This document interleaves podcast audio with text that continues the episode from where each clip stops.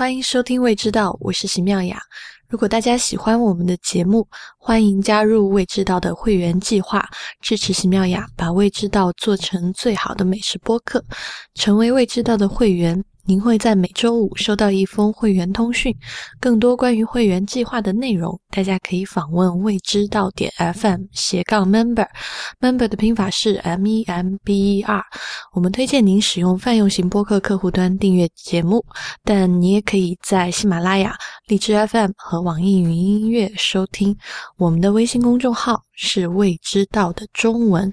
每周我们现在会在公众号上更新简单的菜谱和餐厅评论，也欢迎大家关注。您今天收听的是第七十七期的节目。在开始今天的节目之前，照例要念一篇听众反馈。这篇听众反馈呢，是针对我们之前做了两期年度餐厅评选的这两期节目的反馈。依然是这位来自海狸先生的听众，他说：“主播你们好，非常喜欢你们连续两期的二零一五年餐厅推荐。不过呢，我也有一点自己的想法。在第七十三期的开篇，你们提到中国无论杂志还是 APP 的餐厅评论往往缺乏公信力。然后李如一认为，原因是这些评价机构缺乏像米其林那般。”多年积累的扎实传统，我认为传统确实学不来，但不代表米其林或其他国外的优秀餐厅评价系统的好制度也学不来。一套可信的餐厅评价系统的宗旨应该是确保机构做出的评论与闻讯而来的食客所收获的感受是尽量类似的，而想要达成这个宗旨，则应该做到三点。第一，机构自费试吃，而不是餐厅免费提供试吃。第二，匿名，不告知餐厅我在评价，就看你平时的水准。第三，至少试吃三次以上再得出评论，稳定是好餐厅的重要标准。如果主厨和副厨水平差距太大，或者主厨手上没轻没重，口味全凭运气，那谁敢推荐你呢？这三点说简单不简单，说难却也没那么难。我其实特别期待中国也能有类似米其林这样的靠谱餐厅评价，尤其是针对高档餐厅，毕竟花费不菲，试错的成本太大。忽然想到，其实几位主播的年度推荐虽然是自自费，虽然是匿名，但好像都只去过一次吧？问号，嗯，结束了。嗯，我觉得他这位听众前面写的三点是我自己特别认可的三点。就如果你要形成一个相对比相对来说比较客观、比较公允的榜单或者是打分制度的话，前三点就是自费试吃，还有匿名，还有就是三次三次以上是我自己特别同意的。观点，啊，同时也回答这位听众的疑问，就是我们在推荐二零一五年榜单的时候，就我们的这个榜单其实不是说，嗯，就是一定是这个区域里面的最佳。比如说，我推荐的日本的餐厅不一定是全日本的这个最最好的三家餐厅，但是。我们我们推荐的是在自己二零一五年用餐里面印象最深刻，嗯，就给我们留下的体会最深的餐厅，所以这是未知道的餐厅评论啊和这个其他的榜单或者是评分制度不一样的地方。嗯，然后讲到这个的话，我顺便想讲一下，就是。呃，因为我现在在未知道的微信公众号也会写一些餐厅的推荐，啊，在写这些餐厅推荐的时候，因为我都是写一些身边的，所有我推荐的餐厅都是自费匿名，并且去过三次以上，这样才能就是按照这位听众说的，就是比较公允的、比较客观的去推荐，但这也只是我一个人的。推荐就我一个人只能 做到这样了。就如果大家感兴趣的话，可以去看我前面写了啊北京的两家店的推荐都可以在上面看到，好吧？蒋勋，你还有什么要补充的吗？其实他讲到说，尤其是国内的贵价餐厅，呃，应该要就是好好的去评价什么的。我就觉得，我最近不是也有在翻那个国内的嗯餐厅的评论啊，或者是一些就是稍微呃贵价一点餐厅的那个新闻啊什么的，我就觉得哇塞，现在在国内吃一顿吃一顿好的代价好高哦，就。我看到那个什么，嗯，你看什么了？我看到那个松露宴，就白松露宴要要四千还是五千一个人，然后我就想说，哇，这在欧洲，一米其林三星吃两顿了。这这样聊下去，又变成这一集是吐槽这个现在大陆的这个餐饮情况。我自己我就讲一下我自己活在这个北京的生活的经验吧。我嗯，我常常就是有有一帮一起吃饭的好朋友嘛。我们有一次有一个讨论，就是嗯，在北京你愿意最高花多少钱去餐厅吃饭？然后我的。标准是在北京超过人均六百的餐厅，我就不愿意去。嗯，就是可能我会在其他的地方，比如说去任何一个好吃的多一点的地方，都可能愿意付出这个费用以上的钱去吃。嗯，但为什么我在北京会得出这样的评价呢？就是你去通关，就是北京这个中。档或者是中高档的这个餐厅，高档餐厅就我我在我心中是没有的，所以就就不说了。然后你会就是你去看他们的，不管是食材还有技艺，都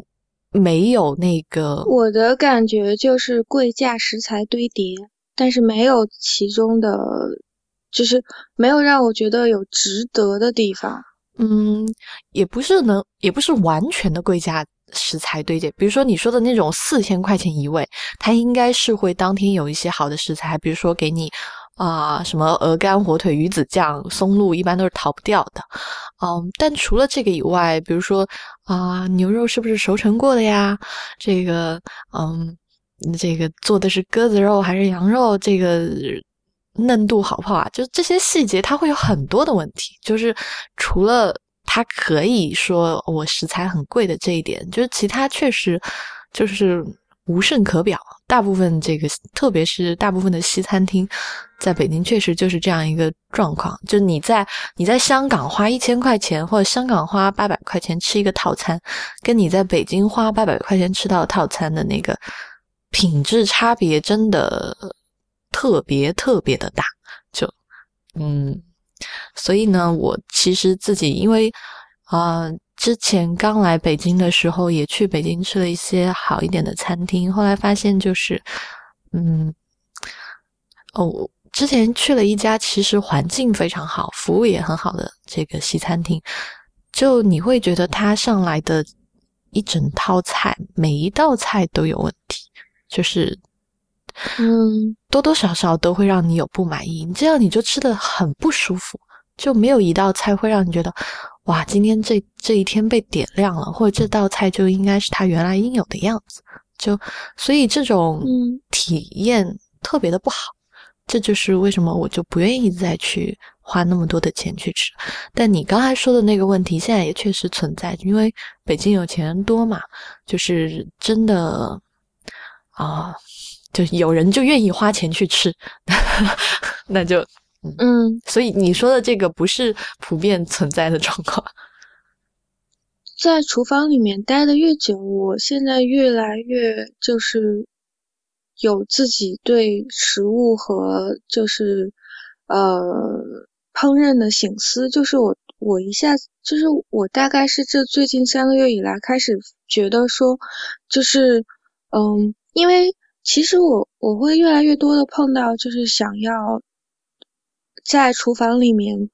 职业去做去做烹饪的人，然后他们就经常会问我一个问题，就是说，假如我今天嗯在法国或者是在欧洲，在全世界最好的地方去学厨，那么我想要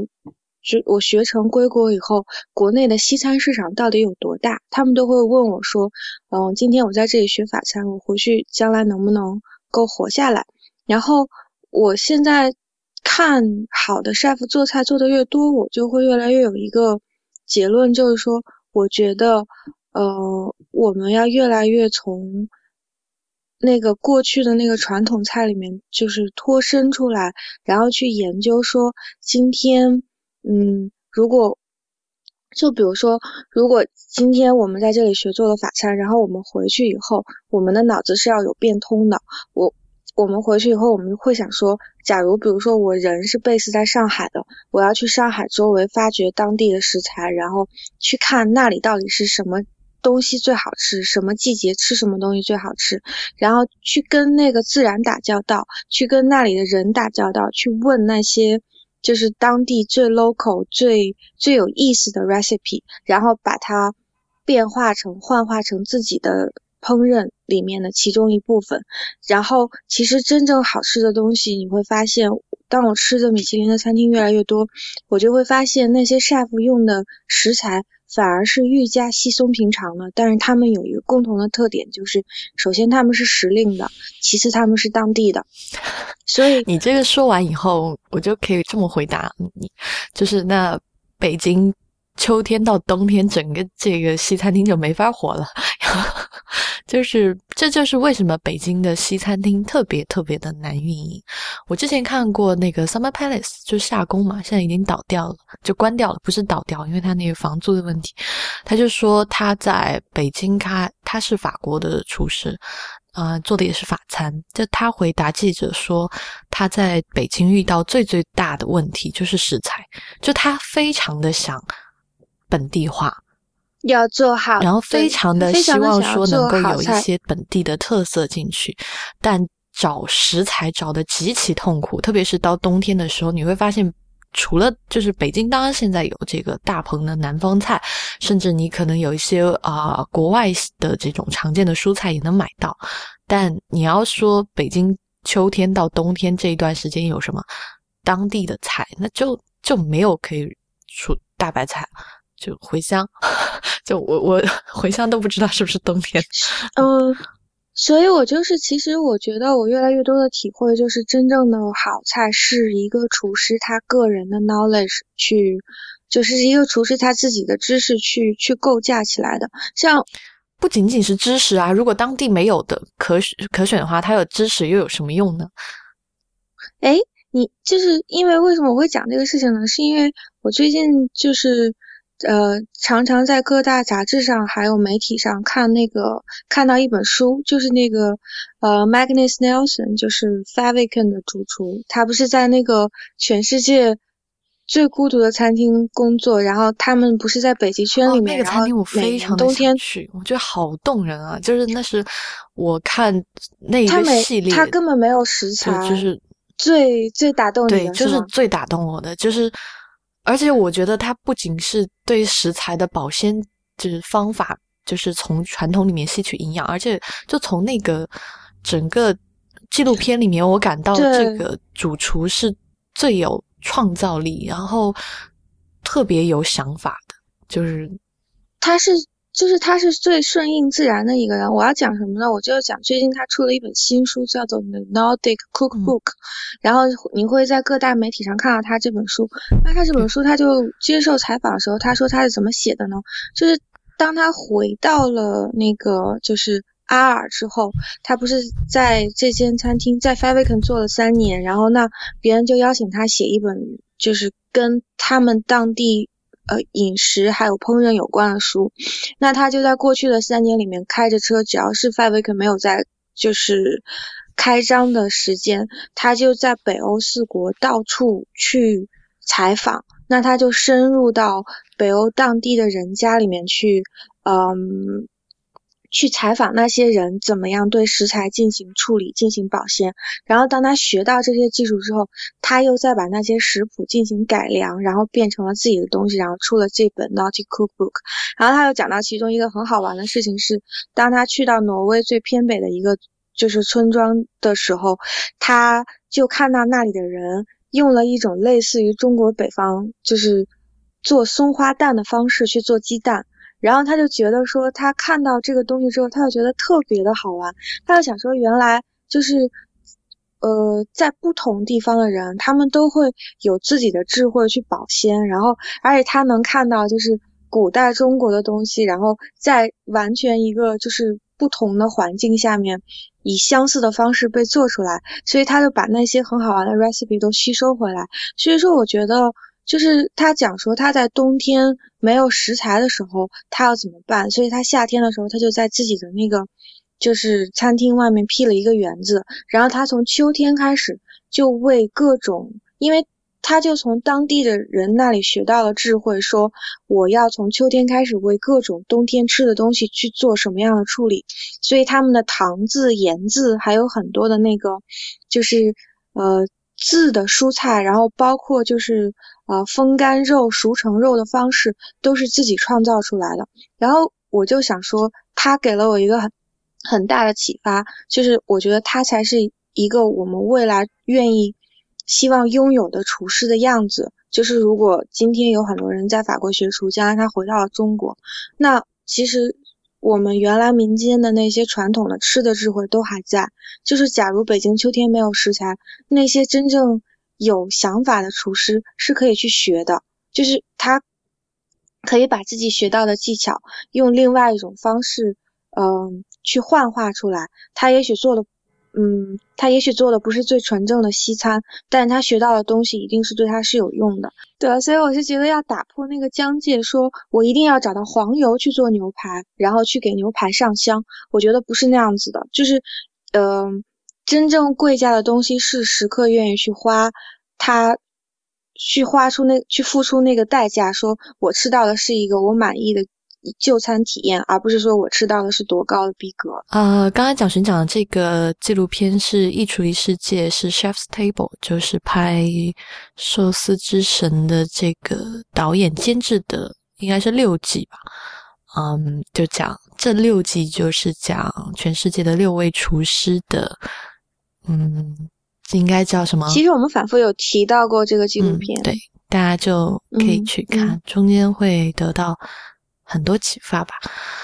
嗯，然后 The Nordic Cookbook 差不多是三十欧左右吧，就是两三百块钱，然后亚马逊上可以订到。嗯，其实今天也可以顺着这个 Chef's Table 讲，因为刚好我们今天其实要讲跟美食相关的电影哦，不对，蒋寻说我们今天讲的是电影里面的美食。嗯，因为我自己就在会员通信里面也写过，就是推荐的。跟美食相关的电影，在知乎上也答过了，所以很多人应该知道，我心中觉得，不管是在导演本身的技巧，嗯，还是在这个食物塑造、食物细节上都表现的不错的电影是什么？所以我其实今天是挺想听听蒋勋来讲他自己心中觉得比较好的这些电影和里面他觉得有趣的事物。那我先讲其中的一部，叫做《巴贝特的盛宴》，它就是讲说在丹麦一个嗯非常虔诚的清教徒的小村庄，呃那里的人都会把饕餮或者是食用美食视为一种罪恶，所以他们就不会嗯，所以他们就不会去，就是他们可能这个村庄一辈子都没有。在这个村庄生活的人一辈子都没有吃过特别好的美食，然后后来就来了一位法国的女大厨，嗯，被这个村庄里非常好的两位姐妹，嗯，非常善良的两位姐妹给收留下来了。这女大厨后来赢了一场乐透，嗯，她就想要，她就想回报这里善善良的村民，然后这时候就适逢这位姐妹其其就是其中一位。年轻时就是失散的爱人回到村庄里，然后他们就想要嗯好好的招待，就已经功成名就成为一位将军了嘛。然后嗯他们就想要好好招待这位将军。然后就是我觉得最就是最 touch 我的，其实是他们在电影末尾时候，就是嗯巴贝就是这个。名女厨的名字叫做巴贝特，然后其实最踏实我的是巴贝特在最后的那一场就是呃餐宴的场景，是他从那场宴会的几天以前就开始慢慢的为自己呃做准备，你就看到就是在一个靠海的丹麦小村庄里，然后每天都有一只小船飘来飘来飘来，然后你就看到他从小船里面卸下那个卸下各种各样的红酒食材，然后新鲜的面粉，然后漂亮的。呃，漂亮的野鸡，然后把它推到自己的小厨房里，然后进行各种各样的处理，然后把那个，嗯，就是把漂亮的那个，嗯，酥皮塔呀，还有什么东西都先做好准备，然后到了吃饭那一天，然后他就他就做了一顿特别丰盛的菜，然后他他做的那个前菜，其中有一道就是汤嘛，然后就看到所有村庄里的人都，嗯。都坐在那个桌子上，然后他就上了一道汤，然后上来的时候，然后就看到那些 villager，然后就拿起勺子来舀了一口汤，然后就喝下去，然后每个人都觉得哇塞，好好喝，但是又不敢讲，因为他们是那个，就是他们是不可以谈论美食的，在他们的信仰里面，美食是就是拉古和蒙蒂的，然后。这不就是那个呃面包会有的里面那个故事吗？就是哇塞，这薯条好好吃，但是我不能说我是为了薯条来这个做礼拜的。对啊，所以所以其实自古以来宗教跟美食是相悖的。然后嗯，他们就是他们会在一个程度上跟对方相冲突。然后所以你印象深刻的一道菜是什么？呃，现在让我想的话，他当时的那个电影是很早的电影，然后他做的菜呢，差不多都是传统的法餐，就是非常布尔乔亚式的传统法餐。然后我现在，我当时还不那么懂呢，但是我现在就是又回过头去看那个电影，我想说，哎，其实他做那个主菜是我现在就是会非常熟悉的菜，就他做的是鹌鹑，那是其实他是做了那个。松露甜馅儿的鹌鹑，然后放在一个酥皮塔上面，然后又把嗯，就是那个菜的工序实际上是非常复杂的，就是它是先把鹌鹑整只剔骨，然后在鹌鹑里面填上鹅肝跟松露搅在一起的馅儿，然后呢把它再做回整只鹌鹑没有剔骨前的样子，就因为你你填进去之后，那个鹌鹑本来扁的，它不就又充实起来了吗？然后去放进烤箱里面去烤。然后呢，再把那个鹌鹑摆在一个圆圆的酥皮塔上，然后再浇上用鹌鹑骨头熬的酱汁，然后这其实是一个特别冬天、特别 festive 的餐单。那还要再烤吗？还是说放在酥皮塔上就可以吃？呃，鹌鹑要烤过，放在酥皮塔上。然后酥皮塔是烤好的，酥皮塔是烤好的，不是生的。对，酥皮塔是烤好的。那谁会给你吃生的啦？不是啊，你你前面没有讲说，就你有可能把鹌鹑再放到酥皮塔上，再一起再烤啊，也有可能。哦，就是因为那个，因为法国人吃烤的东西哦，就是他们会，就是他们会喜欢吃半生的，就什么，嗯，羊肉他们也要吃玫瑰的，就是还带着小血水的，然后牛肉他们也要吃，就他们所谓的后 Z，然后就是是美羊羊肉要烤到玫瑰色，然后什么鹌鹑也要吃玫瑰的。然后牛肉也要吃 rare，就是要吃 C 妞呢，就是你要烤过一点，然后上来又不高兴。嗯，鹌鹑和鸽子在，还有羊排吧，我觉得都是比较难处理的食材。我在还说到这个，我之前就是在那个北京又挺贵，然后服务又好，环境又好的。西餐厅吧，吃到一个鸽子就烤糊了，然后它那个酱汁都有，因为它有点糊了嘛，所以做出来那个酱汁非常的苦。嗯嗯，然后啊，你刚刚讲的这个，其实我觉得，呃，在西方的世界，就是特别美国，还有就是这种信仰基督教的世界里面，有很多都是，嗯。就是欲望，就是禁欲跟美食相关的主题，然后又讲太多了。好玩的事情是，就是在就是那整顿饭有上了好，就是。差不多小十道菜嘛，然后就大家都很安静，然后也不敢谈论那个美食，然后就很安静的吃。然后那个法国将军就终于忍不住了，然后他就开始夸赞那个美食，说哇塞，这个汤好好吃。然后可是那个 village 的人就觉得谈论美食是一个很，就是是一个很错误的事情，然后他们就赶快岔开话题，然后就聊别的，说哇今天的天气怎么样啊之类的。后来那个。可是，就因为每一道上的菜都实在太好吃了，所以大家就没有办法，就忍不住，就是在内心偷偷窃喜，就是你看到每个人脸都吃红了，然后就是特别的开心，然后在享受 enjoy 那个美食，可是又不敢谈论它的那个时候，你就会发现那个电影整个就是出现了一个就是非常就非常有对比性的画面，让你觉得真的好好笑，然后就觉得嗯，美食可以就是美食美食可以给一个村庄的人带，就是给一个地方的人带来的那个改变是。是多么大的！就后来，呃，在那个餐，就是在那个在那一顿饭结束的时候，然后就是那个将军，因为他们受了很大的就是宗教限制，所以这一生可能都，呃，互相对对方之前都没有吐露衷肠。但是那一顿饭结束的时候，那个将军站起来，然后就握着那个姐妹其中一个人的手说：“我觉得你剧透太多了。”啊。就是有有些人，可是可是我要，可是我要讲说这个这个电影为什么会打动我，就我会我会一定要讲这个画面，但是他们前面，哎，他们前面自己去 figure out，我不管了。然后然后他又讲说，我这一辈子都没有忘掉你，就是我要讲说。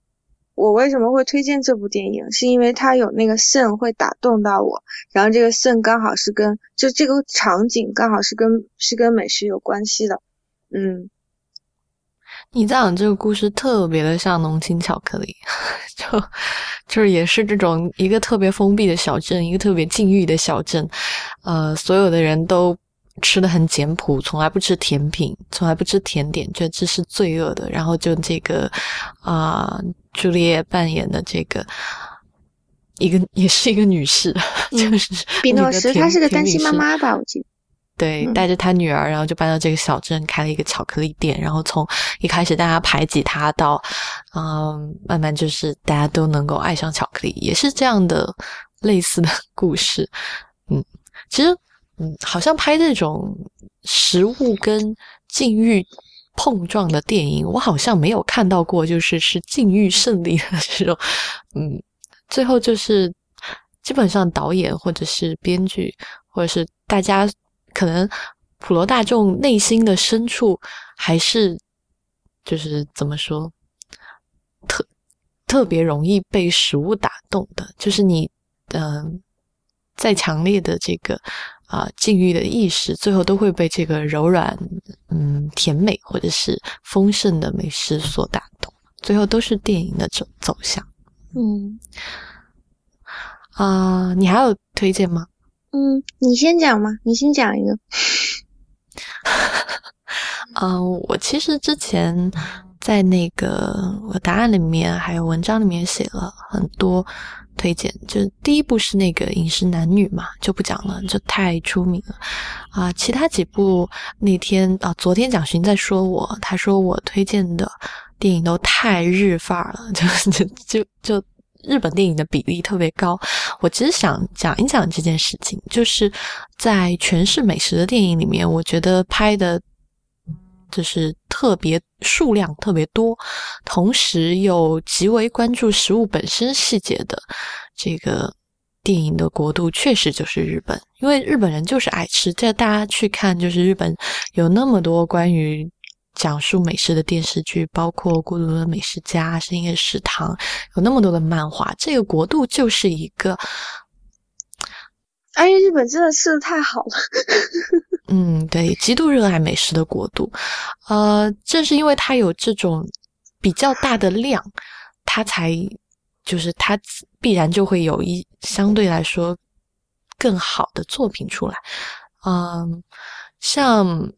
其实就是比如说法国也有，然后美国也有拍美食的，但是每一年可能一两部比较突出的，然后有些像今年。美国出的那一部《落魄大厨》嘛，就那个 Burnt 吗？就是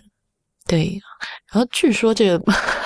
落魄大厨的原型还是 Golden Ramsy 啊，真的？但是就是嗯，但就是这一 这一部电影的这个水准非常的差啊，我觉得他的所以他的他的剧本写的不好，就他的 plot 写的太嗯。让人失望了，就跟他那个因为他那个菜，它里面的菜真的很漂亮。然后，可是就是他那个他那个整个 plot 也是有点就是苍白到，那是配不上他的菜。嗯嗯，所以就是最后推荐，我时常都会推荐日本的电影。然后今年啊，我就讲一部新的电影吧。嗯，今年我要推荐的新的电影是市之愈合的《海街日记》。市之愈合是我非常非常喜欢的导演。嗯，他本人的导演的水平，就是不去看他这个美式导演，就是按照正常的在这个导演世界里面的技巧的话，他应该也是现在日本或者说全世界最一流的导演了。这没有没有什么可以争议的。他。市之愈合是特别特别擅长去拍日本人的普通生活中的生活状态和困境就他的这个纪实或者是摄影的技巧，还有剧本走向都是啊非常的日常。呃，很多人都是觉得市之愈合是继承了小津安二郎的遗风。市之愈合之前就拍过一部电影叫。步履不停，然后一开始这个店名的画面就是啊，一家人聚餐，然后就是妈妈在这个厨房里面削白萝卜，然后二女儿就在帮忙，然后妈妈就一边削白萝卜的，那两个人就会有一些对话嘛，然后就妈妈就说，嗯，就大概的意思就是日本有这么多好吃的菜，但是啊萝。白萝卜才是最基础的味道，是最根本的味道。反正就会有一些，呃，这种很日常的对食物喜爱的对话。啊，在那部电影里面，食物的场景出现相对来说还比较少一点。但是到今年失之愈合的新作《海街日记》，食物就已经在非常，我觉得其实占据了非常大的篇幅了。几乎就是因为《海街日记》讲的是四个姐妹之间的故事，就她们啊一些她们之间的感情，以及比如说啊姐妹与男朋友的这个感情啊，还有其中还有一个最小的妹妹，还有同学之间的这些友谊，就所有人在聚会、在聊天、在啊交流的场所。大部分的场景都是在吃东西。我记得就是电影一开始的开场，就是啊，先是这三个姐妹，然后坐在桌子边，是一个嗯大夏天，就他们扇着电扇，然后就是在这个非常，他们住在一个很日本的老屋子里面，就在和室里面吃。啊，吃米饭，喝味增汤，然后吃这个腌菜，然后就就在讨论这个这个腌菜好像是某一个阿姨做的，然后就说，哎，这个阿姨做的腌菜好像太淡了，然后姐姐就反驳说，腌菜就是要吃淡淡的这种味道才好，所以它所有的场景或者所有的对话都是非常日常，它里面出现的食物，呃，不是那种一般拍美食电影，就是给食物永远都是这个。大特写近景就是拍他特别华丽的一面，他就是是作为配配角出现了，但是不可或缺的配角出现了。嗯，就是一个纽带嘛，但你会觉得很温馨。包括他们在火车上吃便当啊，还有就是日本人很爱夏天喝那个冰冰的啤酒嘛，啤露啊，就是都会是这些很简单的场景。其中有一个非常动人的。情景就是，她们这四姐妹每一年都会腌这个青梅酒，啊，然后她们这个老屋子的门口，就是院子里面就有一株这个青梅树，然后这个是这个最小的妹妹，然后就爬上树去摘这个青梅，然后每一年这个。妹妹摘好青梅以后，他们就会把它做成腌成青梅酒，然后放在一个地窖里面。然后他们这这个青梅酒是编年的，然后最早的就是他们外婆做的，还是怎么样？好像是有二十年了。然后就那个小小的地窖里面就摆满了一瓶一瓶的那个青梅酒。然后它其中有一个镜头就是，呃，就是那个最小的女儿就是。啊，应该是最小的妹妹，就是最小的妹妹捧着那个青梅酒，因为那个青梅本身是就是很那种翠绿嫩，嗯，就是嫩绿的颜色，就透着光，然后那个酒的颜色也变成那种就是有一点像玉的那种质感的颜色，就非常漂亮。所以啊，整部电影本身就是从故事性或者说从摄影的角度都是很有可看性的。然后它里面的食物也是一直都会让你感觉到很舒服的存在。而这部电影的。美食指导就是饭岛奈美，就很多电影都是他指导的，像啊南极料理人，嗯，还有海鸥食堂。所以你要介绍一下饭岛奈美哦。那他自己是有餐厅，还是说他是美食？他没有餐厅，他现在应该主业就是帮各种电视剧、电影做美食的监制啊。自己有出书吧？之前他在。最出名的就是《海鸥食堂》里面的那个饭团。嗯，《海鸥食堂》电影其实也是讲一个日本的，不能讲少女了，这个就是嗯三十几岁的女士吧。然后她想要去寻找啊，想要换一个环境，可能就寻找新的意义或之类的，就搬到啊北欧去，去的是瑞典吧。我记不太清楚了，但是他在北欧就开始卖和食，就是一开始就是当地的人完全不知道这是什么东西，就就他的店开了很久都没有人进，就没有人 敢进去吃，因为在那个小镇上就没有外来的文化。没有外来的食物的，都是这个北欧日常的这些菜式。然后后来他就慢慢有一两个客人进来，就是讲这些变化的啊。其中一个比较出名的就是他做的，他最受欢迎的一道就是饭团，就是把三文鱼煎过以后包在饭团里面，然后拿一个海苔卷着，就最最简单的日式的食物。啊，还有就是，嗯。南极料理人里面，范岛奈美就是，呃，他范岛奈美自他自己有一本书叫《电影美电影食堂》，其中就讲到南极料理人里面的日式炸鸡块。啊，哎，我 我好想单独说一下日式炸鸡块这件事情。嗯，哎呀，不要单独讲，现在讲嘛。啊，好吧，呃，就是。世界各地都有炸鸡块嘛，美式炸鸡、日式炸鸡、韩式炸鸡。但我自己最喜欢的炸鸡就是日式的炸鸡。啊，我非常喜欢鸡肉是柔嫩多汁的状态。我第一次在上海吃到日式炸鸡的时候，就会觉得哇，原来炸鸡可以这么好吃。因为原来就是吃这个什么肯德基、麦当劳或者是路边店的这个炸鸡。但日式炸鸡，我觉得它跟其他所有这个炸鸡块最大不同就是它的调味其实不算很浓，就是它比较淡，有酒、有有姜、有一点黑胡椒的这个味道。但它的鸡肉你咬开的时候，你就能清晰的感受到那个汁水就流出来，而且对，就它是它非常非常的强调这个。鸡肉的柔嫩感，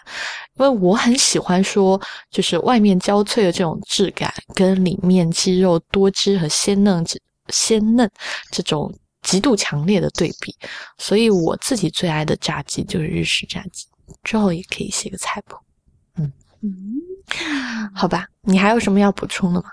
呃，然后其实我就是还有一部是，我觉得它那个 plot 是，呃，也还 OK 的，可是。嗯，但是里面有几个，就有两个点是我觉得我还蛮想要提到，就是他讲说，这是电影是其实是很 typical 的考，就是好莱坞的 plot。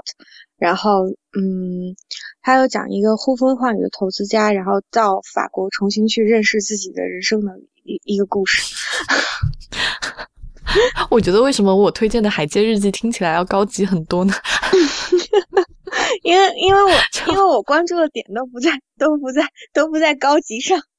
我觉得有两个点是让我觉得就是他那个呃就是他那个 plot 写的很好，就很真实的东西。是其中一个是他当时因为那个女主角是麦克伦·寇齐亚嘛，就是他们还是找了一个就是嗯很法国很 French 的女生来演女主角，然后就是想要呈现那个法国法国就是南法人民就是。不鸟万物，就是自己自成一派生活风格的那种那种方式。然后他讲，其中有一个场景我很想讲，就是讲他刚到法国的时候，因为他爷爷留给他一片葡萄庄园，然后呢，他一开始就不想理这件事，他就去找一个房产经纪要把这个葡萄庄园给卖掉。然后房产经纪就开着车跟他去兜了一圈，然后兜完了以后回来回到办公室，他就跟那个先生说：“这么漂亮的房子，你为什么要卖掉它？我我不帮你卖。”然后。就关门把他给请出去了。就这种事情是真的会在法国发生的。就房产经济会因为那个房子太漂亮，或者是就是他认为不值得卖，或者是不适合卖，然后就会劝那个主人说不要卖这个生意，我不要做。就是法国人自己的小任性，嗯，是这这个是他们很 typical 的，就是普罗旺斯的生活态度，就是嗯。享受生活跟有美感的生活对他们来说是最重要的。然后另外一件事情呢，就是他因为这是讲了一个就是酿酒庄园的故事，所以他其中就提到了，嗯，所以他其中就提到了一个酒，就提提提到了一种酒。然后这个酒呢叫做 Le Coin Caché，然后翻译成中文就是叫做隐藏的角落。那这个酒呢，其实我一开始以为是就是这电影。为了比如说失忆呀什么杜撰出来的，然后后来我就发现说，哇哦，原来就是法国是真的有这款酒，而且现在每年都还在酿新酿的这么一个庄园。它其实就是很偶然的，我在我在里昂，然后嗯去吃那个博古斯的时候喝到的酒。当时我们要了就是博古斯很 signature 的，就是嗯那个两个人分的那个大烤鱼。嗯，后来那个侍者就问我们要不要点酒，那我们，然后我就在餐单上看到了那款酒，当时就惊为天人，想说哇，原来是就是真的是有这款叫做隐藏的角落的酒的。然后那个酒喝下来就确实是惊艳到我，因为那个酒有很就是那个酒的名字就取的真的是太好了，就它是取等等等等等，是红葡萄酒还是白葡萄酒？白葡萄酒，嗯。然后那个酒的名字就真的是是单一葡萄还是混葡萄？混葡萄。嗯，然后那酒的名字真的就取得太好了，因为它就是叫做隐藏的角落，就是像一个那个沧海遗珠一样的感觉。就是你在开开那个瓶子刚刚喝下去的时候，你会觉得说，嗯，OK，它是一款酒，然后是一个我觉得就是气质很温和的酒，但是。当它入口在回甘的时候，你就会发现说，哇，哦它出来的那个 complexity 是让人觉得非常非常惊艳的。然后就是那种就是回就是蓦然回首，那人在灯火阑珊处的那个感觉，就他那个酒的名字取得非常的好。然后包括就是呃美好这种名字感觉不像法国人取出来的，像日本人取出来。硬要法国南部也有活得很诗意的人，好不好？干嘛？就太黑了，不常见。然后，嗯，所以就是现在普通的地方买得到这个酒吗？买不到，你要订啊。就你在网上是可以订到的，但是我想喝诶。大家听好了，主诸位知道主播喜马拉雅想要喝这款酒，看有没有人要请主播喝酒。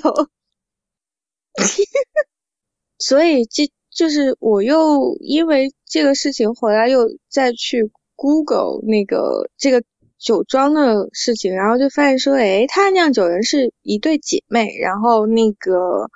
嗯，所以其实那个酒庄的庄主是一个女性，然后她就是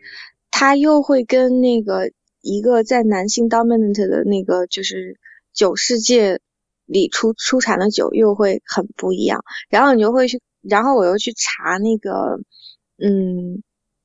我又去查那个酒庄的照片，然后你就会发现那个酒庄的风土，还有它的风貌什么的，也是都会 correspond 到它给酒取名字的那个样子。就那个酒庄是一个，嗯，对于普罗旺斯来讲是一个很平凡的酒庄，它的风土也没有什么那种，因为。现在在普罗旺斯，很多的那个酒庄主会把自己的酒庄改造成旅店，那他们就是会有那个收一些客人什么的，所以普罗旺斯的酒庄有一些看上去就像城堡一样很豪华的，然后那个嗯呃隐藏的角落的那个酒庄就看上去特别的稀松平常，可是，在那个就是升起跟落下的太阳之间，然后就是那个酒庄偶尔会让你有惊艳的那个就是风景画。一样的，嗯，漂亮。这地方很适合拍电影啊，听下。对对对，然后会有会有漂亮的风景出来。然后当时他取景的，就是当时美好的一年取景的那个酒庄是，呃，也是普罗旺斯的，就是一大名庄。嗯嗯，它是整个就是在一个半山坡上的一个非常一个三层的，就是嗯城堡一样。的建筑物，然后坐拥背后整片葡萄田，然后就是那个是我那个是我觉得就是可能，如果我们大家现在就说要去普罗旺斯旅行啊什么，就除了薰衣草之外，就你还可以就是画成一个呃目的地的地方，就普罗旺斯的酒庄跟法国其他地方的酒庄，嗯，会有很就是会有还蛮大的差别，就是他们的那个。酒庄城堡都会建的非常的漂亮，就在田间这样。嗯嗯，你说你这个，我觉得最后我就再推荐一部，嗯，这个电视剧吧，就就算结束今天的推荐了。因为其实今天提到好多电影，大家也够看一段时间了。我其实想讲的这个，好吧，又是日本的。其实虽说它是电视剧，但它只有三集啊。是我其实觉得它完全就是拿着电影的制作水准啊，把它拆分，就是拆分成三集。它从时间上大概一个半小时到两个小时吧，我记不太清楚了。嗯，然后这部电影叫《Liquid》，就是翻译过来它的名字是叫《鬼之酒》或者叫《奇迹酿酒人》，就是讲。讲清酒的故事的，啊，这个这部电视剧，我觉得我不太想剧透它的剧情。我觉得，如果大家对日本的饮食感兴趣，或者对日本的清酒文化感兴趣，啊，这是一部在既有干货，同时又湿货也做得很好啊，没有。很就是没有乱打情怀牌，在细节上，在声音语言都会让你觉得看着很舒心、很舒服的一部讲清酒的电视剧。我之前好像没有看过日本比这一部讲酒的拍的更好的电影或者是电视剧了，呃，所以我非常非常推荐。我是三集连看的，就很快看完了，所以就。我们就差不多这样吧，嗯，好吧，那我们今天的节目就到这儿结束。啊，也谢谢大家的收听，欢迎大家加入未知道的会员计划，大家可以访问未知道点 FM 斜杠 member，我们的微信公众号是未知道的中文，在新浪微博是 at 未知道播客，在 Twitter 是 at 未知道的拼音，同时也欢迎大家收听 IPN 播客网络旗下另外几档节目：IT 公论、太医来了、内核恐慌、流行通信、无次元、硬影像、博物志、选美以及陛下观。我们下期再见。拜拜。